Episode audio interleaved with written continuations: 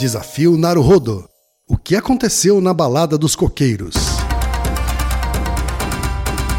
Naruhodo. Podcast.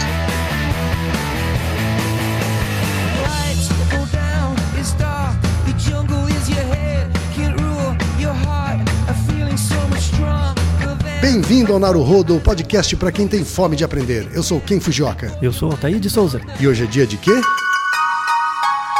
Desafio Naruhodo. Naruhodo. E ah, tá aí, hoje é dia de mais um Desafio Naruhodo. Isso, as pessoas estão esperando a resposta do anterior e o próximo.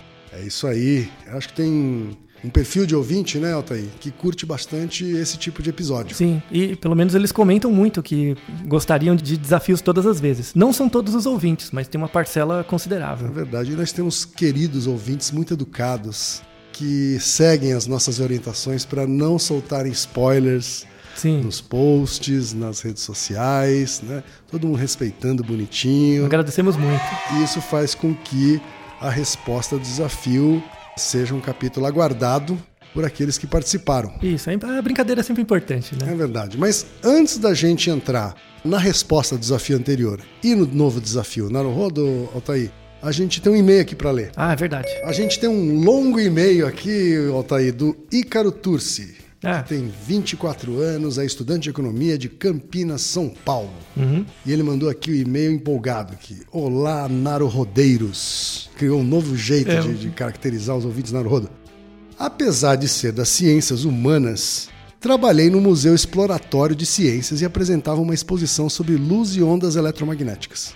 E ao contrário do dito no episódio, onde dissemos que raios gama e raios X têm frequências altíssimas e por esse motivo são altamente energéticas e não baixas. Ondas de rádio têm sim frequências baixas e por isso têm mais facilidade para se propagar a longas distâncias. O outro erro é que as ondas de Wi-Fi e celulares, que tecnicamente são classificadas como microondas, são ondas de frequências comparáveis às ondas UHF, usadas nas transmissões de TV. O fato delas não se propagarem muito longe tem mais a ver com a baixa potência dos transmissores, que geram ondas fracas, entre aspas. Em uma analogia a ondas sonoras, é como se o roteador Wi-Fi sussurrasse e uma antena de TV gritasse, mas ambos em tons parecidos. E um outro engano bobo foi dizer que um milhão é quilo. Isso foi um erro meu. Na verdade é mega, né? Eu me empolguei na hora e confundi quilo com mega. E quilo é mil mesmo, ou seja, um quilowatt igual a mil watts, né? E não mil mil watts, como a gente disse no, no episódio, né? Um milhão de watts, e sim mil watts, né? A explicação ficou genérica, não levando em consideração particularidades de certas faixas de frequência, como a capacidade de absorção e reflexão na atmosfera e em outros materiais que, francamente, não tenho domínio. Desculpem o e-mail longo, gosto muito do podcast, um dos meus preferidos. Continue com um ótimo trabalho. Muito obrigado. Obrigado, Ícaro. Não, então, Ícaro, é, você está certíssimo. Esse e-mail do Ícaro, ele se refere àquele episódio sobre a máquina que produz energia a partir do nada. Isso, um motor, se o motor Isso. pode produzir um movimento a partir do nada, né? Foi o Isso. desafio, foi desafio, o episódio número 45 do Naruhodo. Exato. E os comentários estão certíssimos mesmo. Foi, foi engraçado porque esse comentário que eu fiz sobre as ondas, né?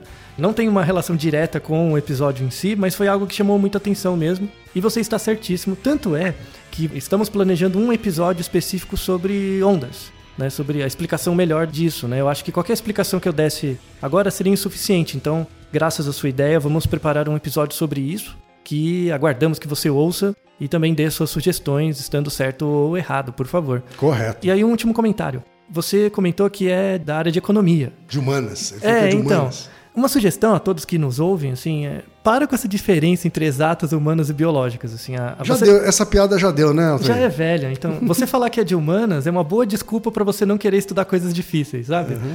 E vice-versa. Então, pega alguém de exatas e dá um livro do Habermas pro cara ler. O cara bota um Ou ovo. Freud, ou, é, né?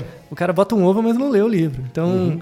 na verdade, você tem gostos e preferências particulares e eu fico muito feliz que você consiga dividir isso com a gente. É, tanto que aqui a gente procura misturar questões de humanas, físicas, biológicas, Sim, né? sim, claro. É, justamente para a gente exercitar todos os as nossas cognições, né? As aptidões. As aptidões, etc.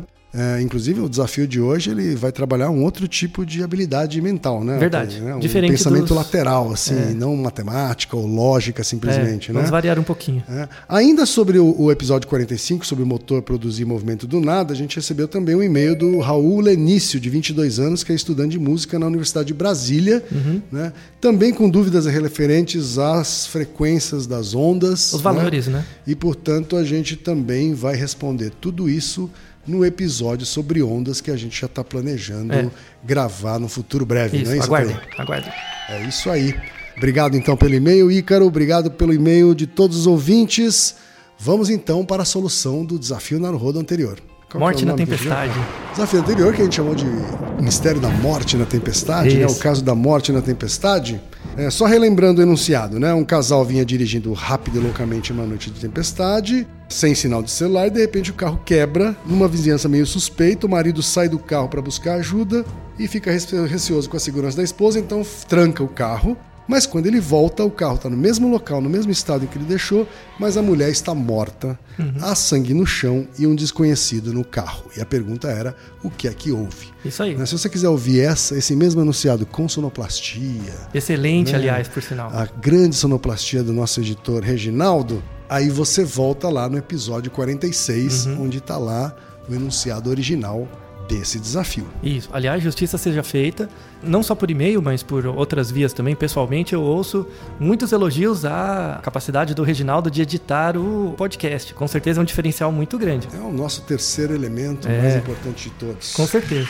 É o que dá o ambiance. Muito obrigado, muito obrigado. Antes da gente ir para a resposta oficial, Altair, a gente costuma eleger aqui a resposta errada mais bacana de todas. Isso. As, curios, as É. curiosas, né? A resposta. Criatividade. A resposta que é errada, mas merece uma, uma honra ao mérito. Isso, né? com certeza. Menção honrosa aqui. E a nossa menção honrosa de hoje vai para Daniel Alves. né? Daniel Alves, a gente teve várias respostas erradas interessantes, tá? Desde que o estado em que o carro se encontrava era um estado da República Federativa. Portanto, Ah. ele não estava no mesmo lugar, ele só estava no mesmo estado. Ah, que ótimo. É, ou seja, o marido voltou e ele não, o carro não estava lá, estava no mesmo estado. em Sacou? outro lugar do Hã? mesmo estado. Pegou? Pegou? Ah, Mas a nossa menção honrosa vai para Daniel Alves. O Daniel Alves, a gente aqui não tem os maiores dados dele aqui, mas vamos solicitar. Daniel Alves, mande pra gente, porque a resposta dele, sem dúvida, foi a mais imaginativa de todas. Vamos ver. Ah, É a seguinte: o casal que estava dirigindo loucamente atropelou um homem na noite escura.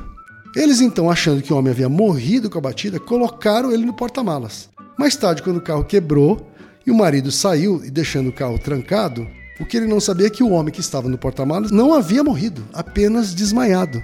Então ele acordou, entrou no carro, matou a mulher, ou a mulher morreu de ataque cardíaco, e o sangue no chão ele não sabe dizer exatamente de onde veio, se Pode ser veio da mulher, né? da mulher ou se veio do, do- que vazou do porta-malas, tá? E o estranho é esse cara. Uhum. tá? Ou seja, ele elaborou aqui toda uma teoria rocambolesca. e, e o, e o estranho estava esperando a volta do marido. né? Exato, provavelmente estava esperando a volta do marido para matar mais um. Ah, muito interessante, né? Então, assim, essa é a menção honrosa pro Daniel Alves. Prêmio Sidney Sheldon pra você. Agora, a primeira a acertar, a Ah, primeira o a sorteio, acertar né? e o sorteio, né? A gente teve aqui duas mulheres vencendo. Oba! Primeira que acertou é a Aua Maia. Tá? Aua Maia é publicitária de Belo Horizonte, Minas Gerais. Parabéns! tá Bom? E a segunda vencedora, que foi por sorteio, foi a Vanessa Kiss. né? A Vanessa M. Kiss, de São Paulo, capital. Muito tá? bom. E ambas acertaram a resposta que a gente esperava. Tá, Altair? A resposta é: a mulher estava grávida, prestes a ter um bebê, e eles estavam indo para a maternidade. O bebê nasceu, mas a mulher não resistiu ao parto. tá? Hum. Portanto, o sangue era do parto do bebê, o estranho era o bebê. Né? E a mulher morreu. E a mulher morreu porque não suportou, a, não resistiu ao parto. Muito tá? bem. Então é basicamente essa a resposta que a gente esperava, a resposta que a gente considerou correta e a resposta que as duas, tanto a Aua quanto a Vanessa, enviaram para a gente. Portanto, são as vencedoras desse desafio Parabéns! Naruhodo. Muito bem. E vamos então agora rapidamente pro novo desafio Naruhodo. Isso. Esse é diferente dos outros. né? Esse é diferente dos outros, Altair. Qual a grande diferença aqui? A diferença é que a gente está falando de um fato real. Não é baseado em fatos reais. Não, é um ele fato é real. Uhum. um fato real. Tá? E o enunciado é o seguinte: Uma casa noturna, decorada com coqueiros, sofreu um acidente terrível em que mais de 400 pessoas morreram no incêndio.